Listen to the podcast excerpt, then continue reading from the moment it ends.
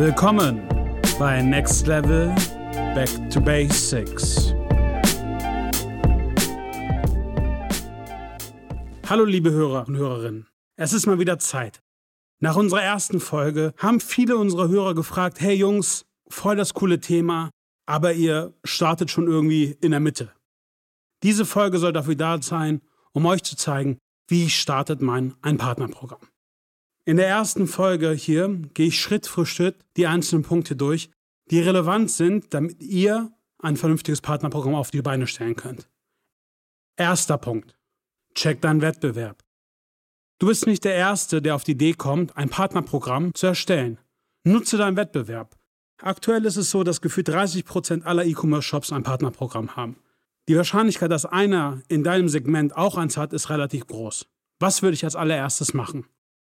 Schau bei 100 Partnerprogramme als Beispiel, was die gelben Seiten des Affiliate-Marketing sind in Deutschland, ob einer deiner Wettbewerber das hat. Was du auch machen kannst, wenn du es dort nicht findest, geh einfach mal auf deine Wettbewerber, öffne eine Chrome-Extension, die ist Affiliatizer und sieh, bei welchem Netzwerk dein Wettbewerber ein Partnerprogramm hat. Normalerweise müsstest du es aber auch bei 100 Partnerprogrammen finden. Was checkst du da als erstes? Du guckst zum einen, bei welchem Netzwerk sind sie vertreten. Ich würde da ruhig schon mal eine Benchmark machen und einfach mal einige deiner Wettbewerber prüfen, damit du schon mal ein Gefühl dafür bekommst, in welchem Affiliate-Netzwerk du dich anmelden solltest.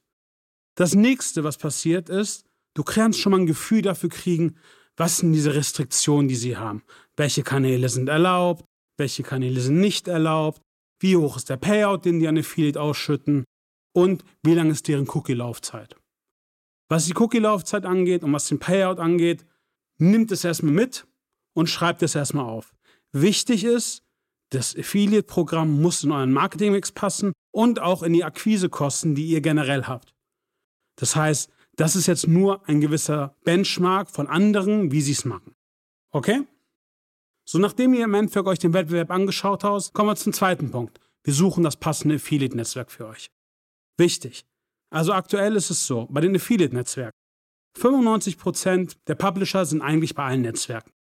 Es gibt natürlich gewisse Segmente wie Finance oder CBD. Da sind gewisse Netzwerke besser, gewisse Netzwerke schlechter. Das ist eine Sache, die ihr im Endeffekt auch nochmal prüfen müsst. Aber man kann eigentlich schon sagen, ein Großteil der Publisher ist überall. Jetzt geht es genau darum herauszukriegen, welche Publisher sind für euch zwingend notwendig und dementsprechend auch bei den Affiliate-Netzwerken einfach mal anzufragen, ob sie diese Publisher auch im Netzwerk haben. Weil das Schlimmste wäre jetzt, ihr signed up bei einem Netzwerk und im Endeffekt haben sie eigentlich gar keine Publisher, die für euch relevant sind. Wichtig ist, geht in den Dialog mit dem Netzwerk, fragt vielleicht auch noch nach Publishern, fragt vielleicht auch gezielt nach Publishern, das ist sogar noch viel besser, weil man dann auch wirklich sehen kann, sind sie da, sind sie nicht da. Okay?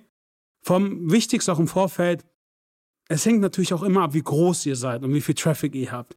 Solltet ihr ein normaler Shop sein mit irgendwo zwischen 15.000 bis 50.000 Visits oder höher, würde ich davon ausgehen, auch, hey, wie ist der Deal?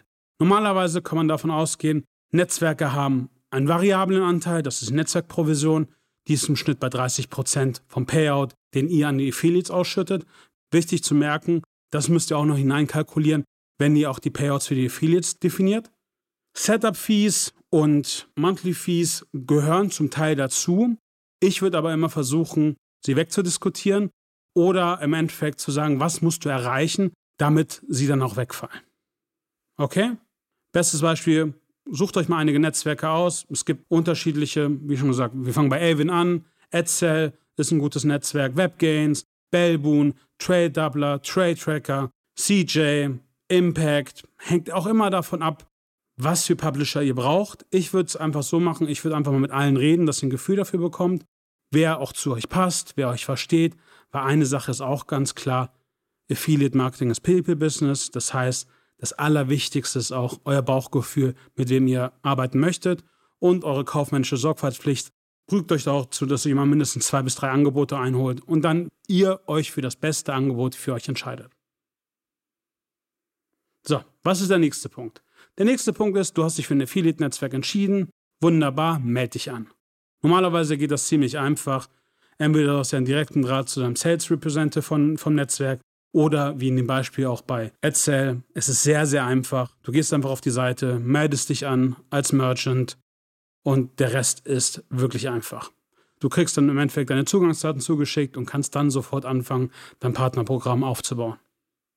So, jetzt bist du im Netzwerk angemeldet. Was ist der nächste Punkt, der relevant ist? Mach dir Gedanken über das Payout-Modell für deine Affiliates.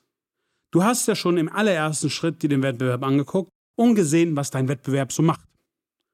Jetzt würde ich mir nochmal weitere Gedanken machen. So, was ist wichtig? Du kannst natürlich am Anfang mit einer Flat Payout anfangen. Was heißt Flat Payout? Nehmen wir mal als Beispiel, du nimmst 10% als Provision, die kriegt dann auch jeder Publisher. Wichtig für dich zu verstehen, es kommt noch eine Netzwerkfee dazu.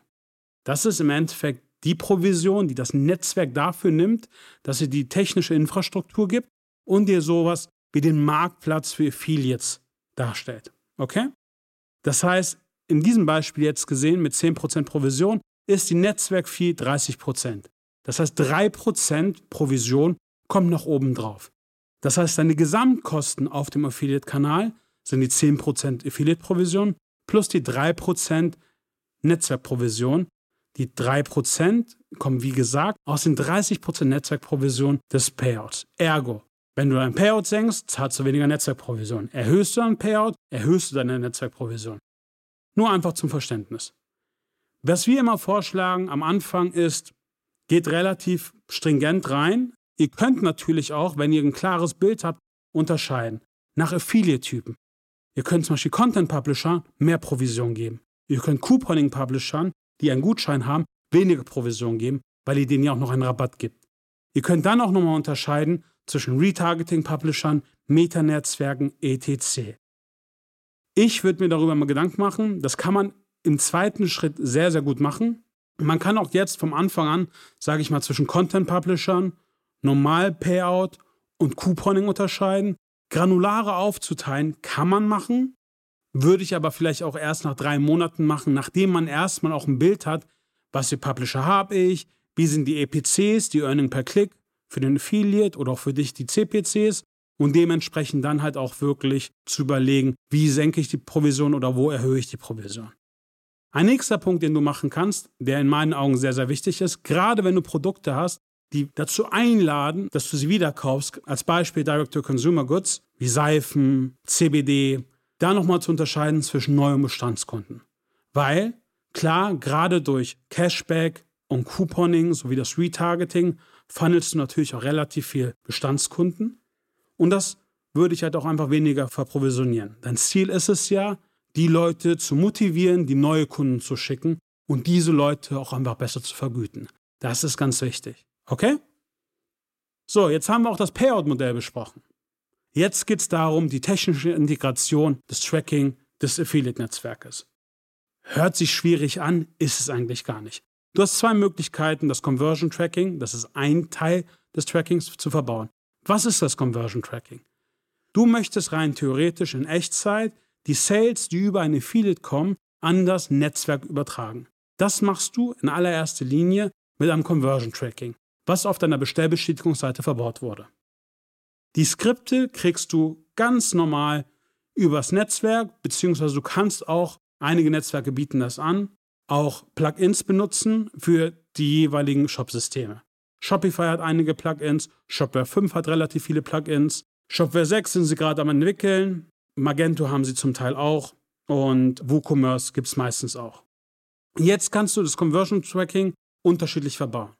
Das Standard-Tracking ist normalerweise verbaut mit Pixel-Tracking. Das heißt, es wird ein Cookie gesetzt vom Netzwerk. Auf der Bestellbestätigungsseite ist ein Conversion-Script verbaut vom Netzwerk. Das liest seinen eigenen Cookie aus und feuert die Conversion zurück. Ich würde sagen, bis Ende des Jahres gar kein Problem kannst du machen tendenziell auch gerade mit der ganzen Problematik, Konsens und generell, dass die meisten Browser ein Problem mit Third-Party-Cookies haben, würde ich auf Server-to-Server-Tracking setzen. Im Server-to-Server-Tracking ist wichtig, jeder Klick, den das Netzwerk dir übergibt, wird eine Click-ID generiert. Diese Click-ID wird wiederum serverseitig bei dir im Endeffekt abgespeichert und dann, wenn es zur Conversion kommt, über ein Postback, ähnlich wie beim Pixel-Tracking, zurück übermittelt an das Netzwerk und das ist einfach nur die neuere Version, die ich jetzt versuchen würde auch zu implementieren, wenn es geht bei euch. Die meisten, da bin ich auch ehrlich, Plugins arbeiten klassisch mit dem Pixel-Tracking.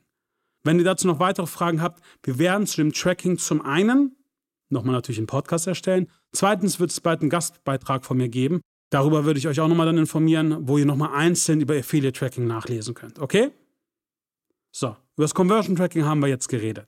Der nächste Punkt fürs Tracking ist das First-Party-Tracking.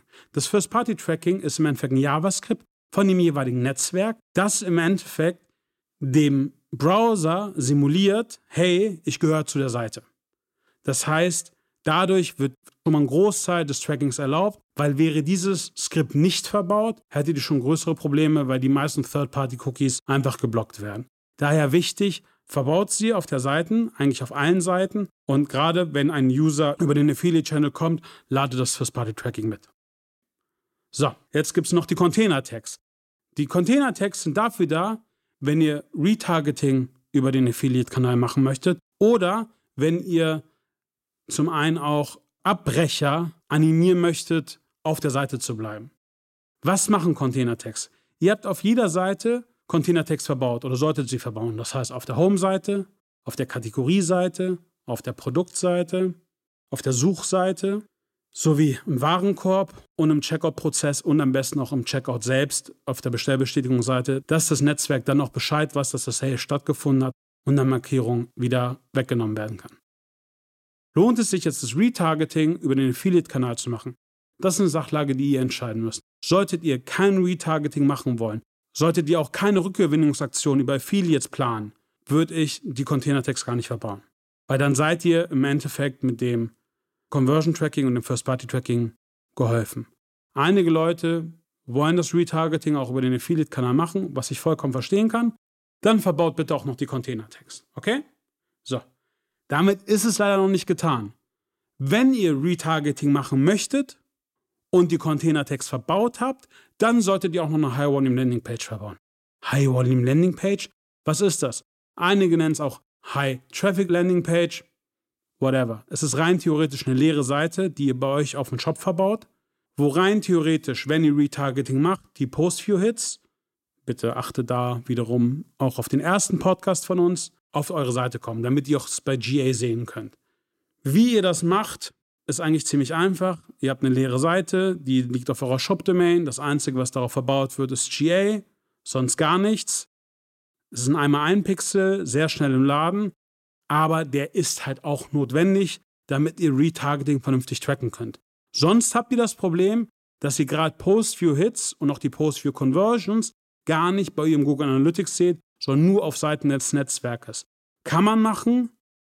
Wir raten jetzt davon ab und stellen auch gerade um, weil es geht in allererster Linie darum, auch eine gewisse Transparenz zu schaffen.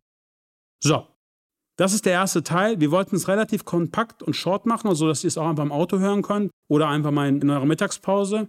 Im zweiten Teil gehen wir dann weiter darauf ein, wie müssten die Banner aussehen, wie sprechen wir Publisher an und gehen auch noch auf Best Practice ein, wie wir damit umgehen. Alles klar? Ich freue mich. Euer Navid von Next Level. Ciao, ciao.